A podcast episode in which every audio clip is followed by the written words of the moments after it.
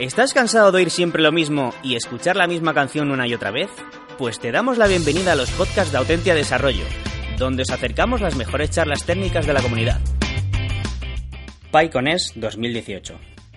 El hombre pisó la luna, pero gracias a la mujer. Por Teresa de la Torre. Bueno, primero, gracias por estar aquí en esta charla que lo vamos a petar aquí en esta sala. A ver, em, primero me voy a presentar. Eh, soy Teresa de la Torre, como han dicho.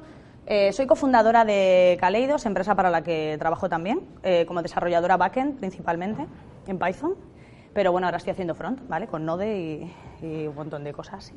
Y RxJS, Angular y bueno, eso es otra historia que no voy a contar ahora. También soy cofundadora de Taiga, que es un gestor de proyectos ágiles, no sé si lo conocéis algunos. También he formado parte de su equipo de desarrollo. Y sobre todo, sobre todo, soy PyLady y Django Girl de corazón ahí. Eh, el hombre pisó la luna, pero fue gracias a Margaret Hamilton. Seguramente muchos os suene. Margaret Hamilton fue la responsable del desarrollo del software de navegación a bordo en los ordenadores de la misión Apolo. Eh, ella con su equipo, ella liderándolo, desarrollaron un sistema de excepciones y carga síncrona de tareas, eh, que sobre todo este sistema jugó un, un papel muy importante en el alunizaje en el 69. ¿Por qué fue esto tan importante? Porque cuando fueron a alunizar, resulta que la computadora del Apolo empezó a petarse, a petarse de errores a tope y no sabían qué pasaba. Entonces llegó Margaret Hamilton ahí y dijo, eh, no os preocupéis, no os preocupéis, que esto lo tenemos controlado aquí, tenemos todos los errores controlados. Y vieron que era porque los eh, astronautas habían activado un radar que no tenían que haber activado en el alunizaje y entonces por eso la computadora se petó de errores, pero no era algo por lo que tuvieran que abortar la misión. Así que gracias a Margaret Hamilton y su equipo, el hombre pues pisó la luna, ¿vale? Así que...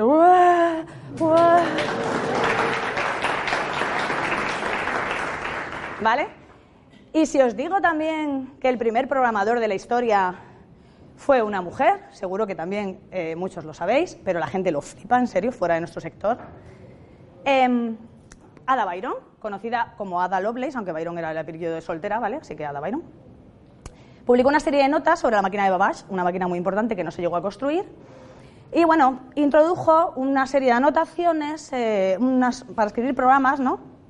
Comentando el, el texto de Luigi Mirabrea en 1842. Así que el primer algoritmo destinado a ser procesado por una máquina, pues lo hizo una mujer y la primera persona en describir eh, un lenguaje de programación, pues fue una mujer, ¿vale?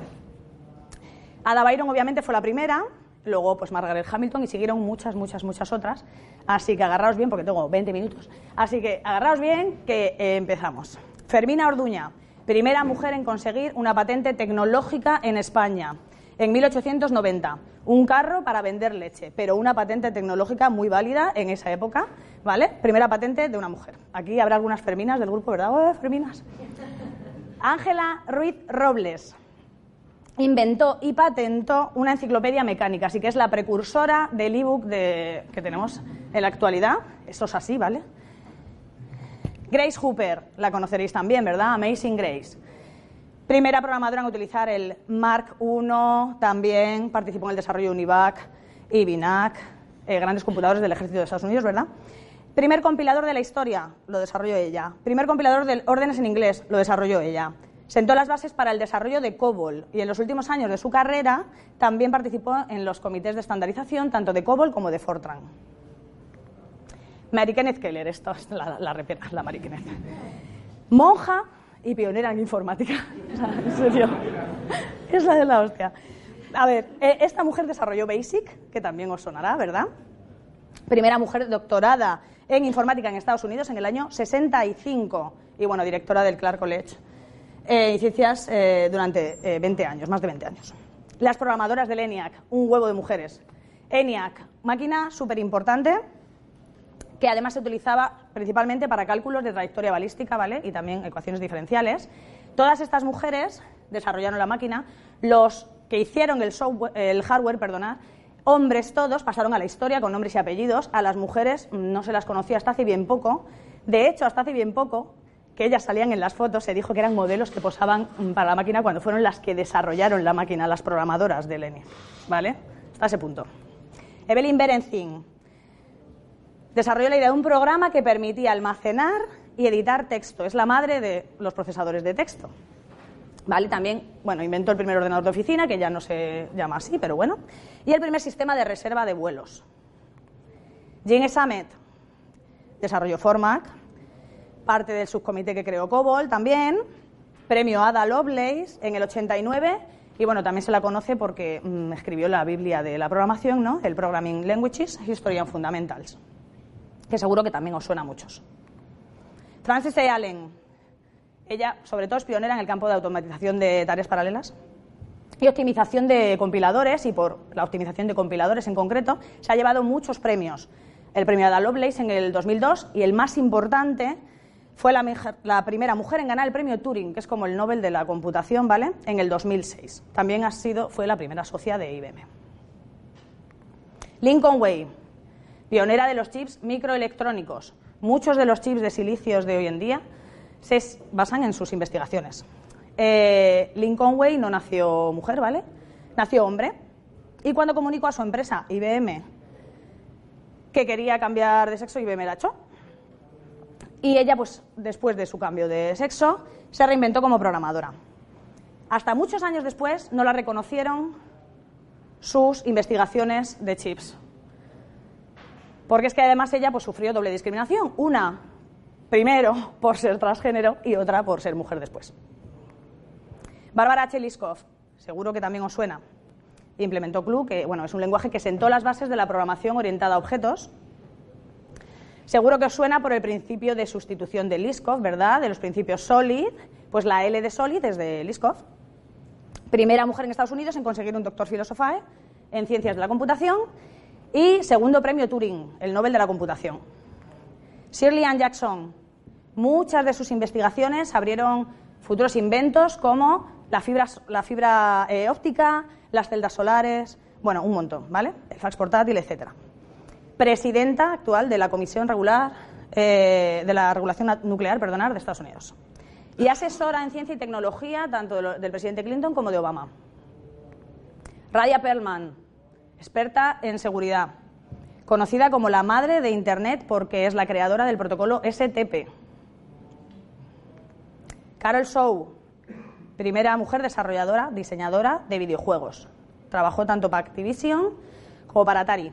Su juego más famoso, bueno, ella también es conocida porque su juego más famoso, el River Raid, pues fue el primer juego prohibido por violencia. Pero bueno, alguien tenía que hacer el primer juego prohibido por violencia, se, le tocó a ella, ya está. Y bueno, se ha turullado aquí, mira esta, va, va, va. Pero es que hay un montón más y podría estar horas y horas y horas hablando de mujeres que han hecho grandísimas cosas en el mundo de la tecnología y que no se las conoce aquí en este sector. Podemos conocer algunas, pero fuera no se las conoce. Y resulta raro, ¿verdad? Incluso irónico también, que siendo todas las primeras programadoras de la historia mujeres, todas seamos tan pocas ahora mismo, ¿verdad? Es como, joder, pues si eran todas al principio. Pues es que eh, muchos estudios, voy a hablar de estudios, ¿vale? Voy a decir la palabra estudios y va a sonar ahí un poco tal.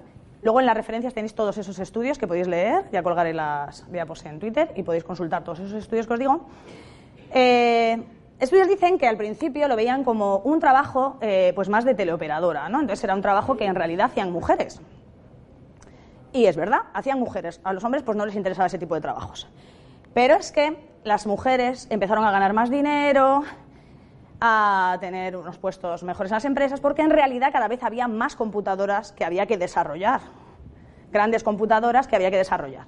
Y los, hombres, obviamente, pues les empezó a llamar la atención el trabajo, ¿no? Si te pagan bien y hay demanda, pues vas y te presentas. Ese no es el problema. El problema es que hubo test de personalidad en esa época y actitudes que favorecieron la contratación de mujeres, ¿vale? En esa época. ¿Esto qué? ¿Esto qué es? Se dijo que el programador exitoso era aquel que tenía poca empatía y escasa interacción social. Os suena, ¿verdad? Ahí nació nuestro cliché ahí que llevamos en la mochila de friki informático, ¿no? Que en esa época, además, pues no encajó para nada con las mujeres. Y a los hombres, en cambio, o sea, estamos hablando de una época en la que se venía de novelas, películas y demás, en las que se vendía el tipo llanero solitario que iba, era un crack, solucionaba los problemas, no necesitaba gente, de hecho era antisocial. O sea, ese tipo de perfil encajaba muchísimo más con el perfil de los hombres que de las mujeres, ¿no? Y llegaron los 80 después. ¿Vale? Llegaron los 80 y el porcentaje de mujeres se desplomó. Mirad la línea roja de ciencias de la computación y vamos ahí, eh, vamos, vamos, vamos, ahora ahí a los 80, ¡zasca! ¡Pumba! Todo bajando. Justo cuando los ordenadores llegaron a las casas y justo cuando el marketing lo enfocó totalmente como algo masculino. Prensa de la época, anuncios. Tío, tío, tío. Mira, ahí parece que hay dos tías, ¿verdad? Two bites are better than one. Inspirador, ¿verdad? Sí, para, para que te entren ganas de, de, hacer esto, ¿verdad? Pues esa era con lo que, lo que había en la época y a quién le iban a entrar ganas siendo mujer de esto y estas cosas, ¿no? Películas de los 80, que seguro que muchos aquí conocéis, cuatro ejemplazos, juegos de guerra, ¿no? Cómo saltarse la seguridad del ejército de los Estados Unidos, ¿verdad? Y liar la parda. El Tron, Tron, videojuegos, ¿no? Juegos, te metes en un juego. Sneakers, aquí creo que se tradujo como los fisgones, de hackers. O cortocircuito, ¿no? De un robot. Todos estos ejemplos de películas, todas. Protagonista hombre, un crack, sabe mogollón, es la hostia. Y las tías que salen, pues no tienen mucha idea o no tienen ni puñetera idea. Están ahí un poco de pegote, ¿vale? En plan, un poco por, encajar ahí la historia romántica, ¿no? Con el protagonista ahí, porque ¿para qué vamos a saber nosotras, ¿no? Hacer cosas como robótica o como programación o como tal, ¿no? Pues estábamos ahí en la peli, pues aguantándole la vela un poco al tío, ¿no? Ahí. Y bueno, pues esos son los ejemplos, ¿no? Que, que no inspiraban mucho tampoco en los 80.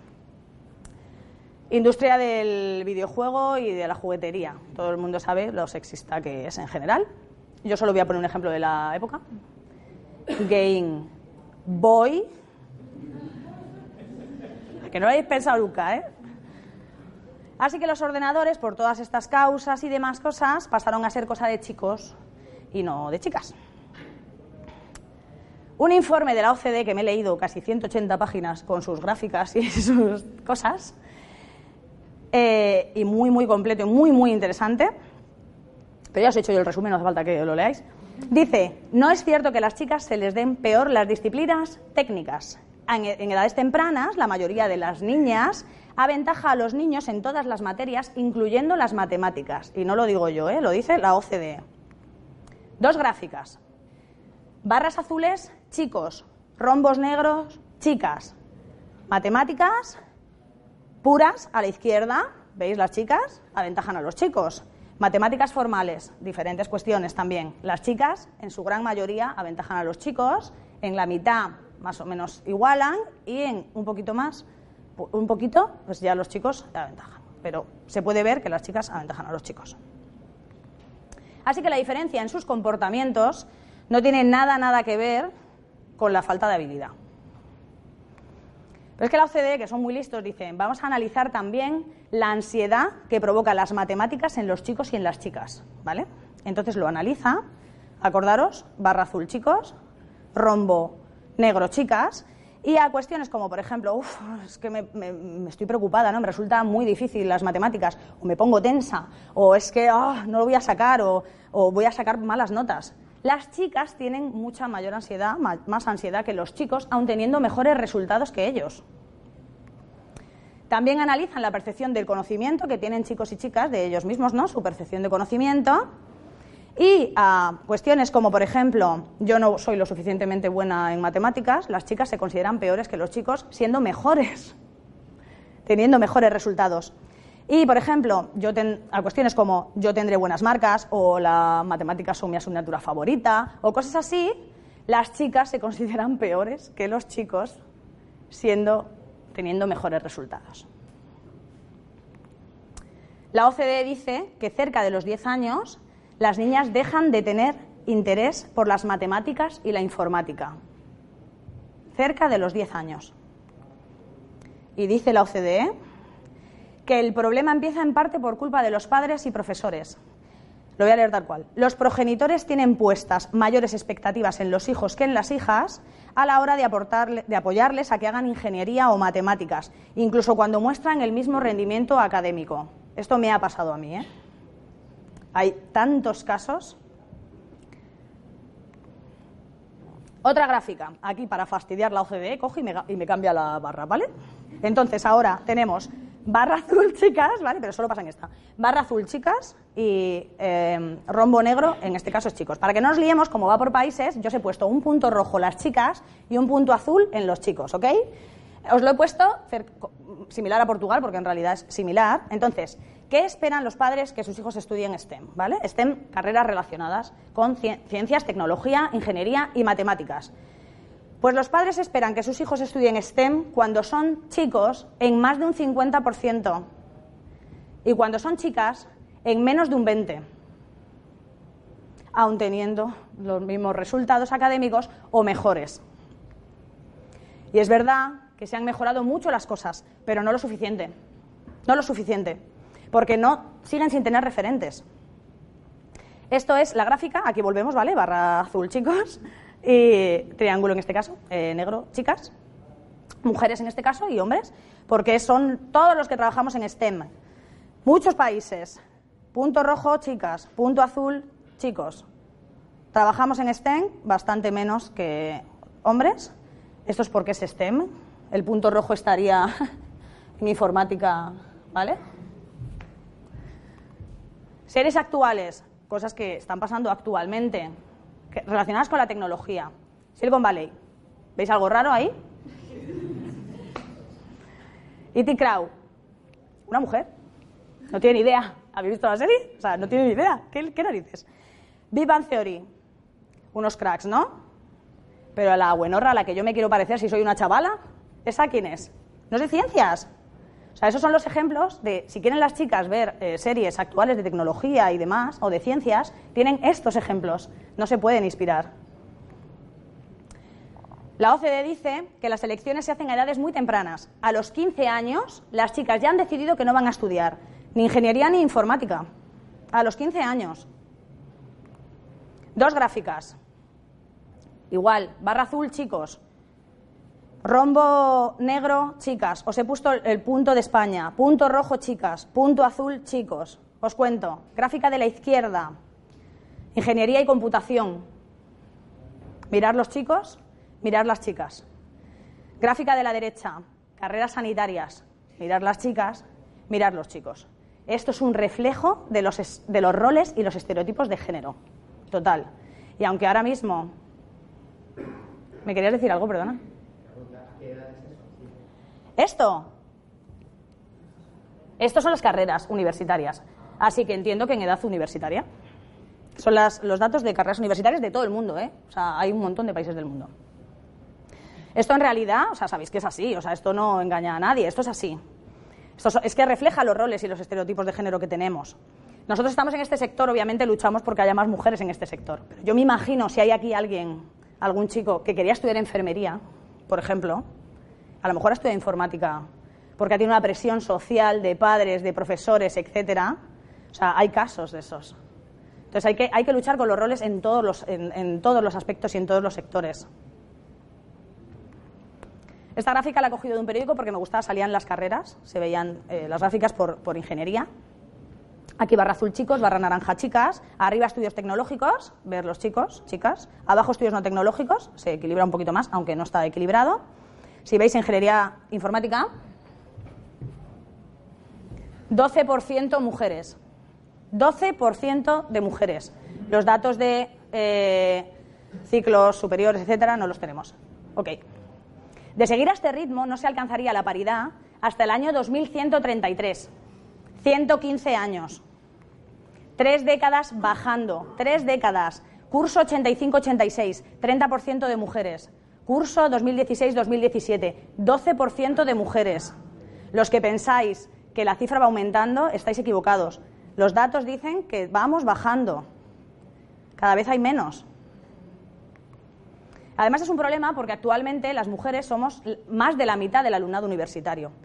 Si veis, por ejemplo, centraros en la, en la flecha, debajo de la flecha, los estudiantes egresados son aquellos que ya se han licenciado, grado, ciclo, máster, tesis leídas, hay más mujeres que hombres y hay muchas veces bastante más. ¿Podemos volver a las anteriores? Es que tengo una duda. O sea, es que me parece esta gráfica impactante. Sí. Y el tema es, ¿esto significa o puede tener una relación a, a que la sociedad está separando más. Es decir, porque si en los años 80, digamos que la publicidad que había era tío, una tía que no, que Claro. de verdad me encantaría eh, contestarte ahora, pero tengo el tiempo súper justo. Podemos hablarlo después si me sobra tiempo para preguntas o si no me pillas en un momento y lo hablamos. Es que, es que si no, no me da tiempo a terminar. Así que si queréis dejamos las preguntas para el final, si tengo tiempo, por favor. Y si no, me, vamos, me cogéis por ahí y hablamos lo que queráis.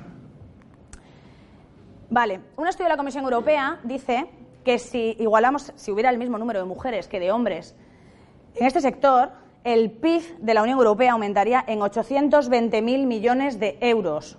Es parecido al PIB de España, ¿vale? O sea, aumentaríamos un, país entero. Si no lo hacéis por nosotros, pues hacerlo por el PIB, por lo menos, ¿no? ¿Y qué podemos hacer? Porque podemos hacer un montón de cosas. Todos. Mujeres, un montón de mujeres aquí, mujeres. Seamos referentes, demos charlas, demos talleres.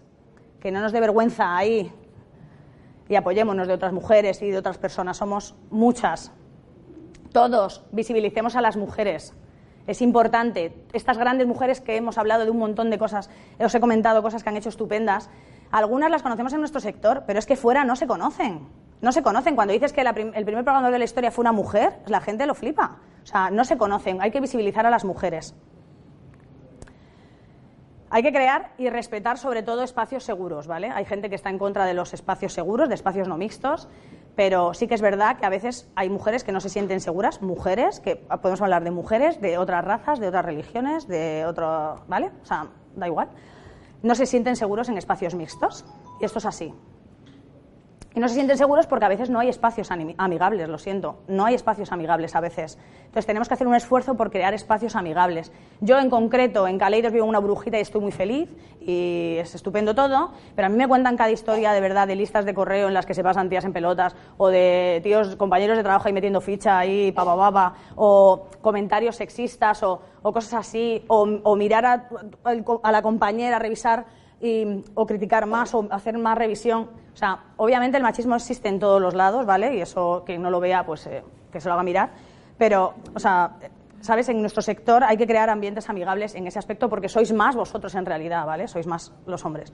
Códigos de conducta, la PyCon es aquí la, de las primeras que hizo código de conducta. Si hay un código de conducta en un evento es más difícil saltárselo. Vamos a animar a nuestras hijas, eh, sobrinas, nietas, primas, amigas, niñas del parque, da igual. Vamos a animarlas a que estudien carreras, sin acosar, ¿vale? Eh, carreras y FPs técnicos, por favor, porque las necesitamos, necesitamos sus cerebros. No modo zombie, pero necesitamos sus cerebros, porque es que no se pueden perder esto. Hay, hay, más, hay trabajo y tienen que estar aquí. Bomba, ¡pum! Empresarios y empresarias, contratad a mujeres aunque se puedan quedar embarazadas. Por favor. ¿Vale? Gracias. En Calidos hemos tenido una natalidad el año pasado, en serio, ¿eh? que decíamos, yo me iba a vacunar. Yo en concreto digo, me voy a vacunar porque esto no sé qué está pasando aquí. Y no se ha muerto nadie. Eh, Han salido los proyectos, o sea, nos hemos muerto, ha habido excedencias por paternidad, ¿vale? O sea, no pasa nada, en serio. Y además, en las entrevistas decir si vas a ser madre cuando no le preguntas a un hombre si va a ser padre, está un poco feo, aparte de ser ilegal, ¿vale? Entonces, bueno, pues eso, si hay un empresario o empresaria que se por aludido, pues ahí está. Ascended, por favor, a mujeres, aunque sean madres también, ¿sabes? ¿Por qué? Porque es que a veces pasa en plan de, "Uf, es que esta, tiene, esta se va a coger, va a parir en breve, se va a coger la jornada reducida y me va a hacer aquí toda la pifia, ¿no? O se me va a poner el, se va a poner el niño malo y se me va a ir. Pues es que si mejoráramos la conciliación en general en las empresas, a lo mejor los hombres pueden decidir ir a cuidar de sus hijos también estupendamente, que seguramente quieran, y sus mujeres pueden decidir dedicarse a sus carreras profesionales porque también pueden y quieren hacerlo. Porque es que el problema es de todos y cada uno de nosotros en este sector, igual que pues, las cosas que pasan en la sociedad, no solo de las mujeres. Así que muchas, muchas intentamos cambiar las cosas. Muchos grupos de mujeres, aquí en concreto tenéis a las Py Ladies y a las Django Girls en, en la comunidad de PyCon. Pero hay muchísimos grupos de mujeres de todos los lenguajes de programación, de herramientas, de todo pero no podemos hacerlo solas, porque es que somos muy pocas, joder, que la mayoría sois vosotros. Tenéis que apoyarnos y tenéis que ayudar a que la comunidad, no solo de Python, sino que nuestro sector sea muchísimo mejor y más variado y más inclusivo. ¿Nos ayudáis? Sí. Solo ha gritado, no, no vale. Que solo lo ha dicho ella. ¿Nos ayudáis? Ay, sí, hombre. Gracias.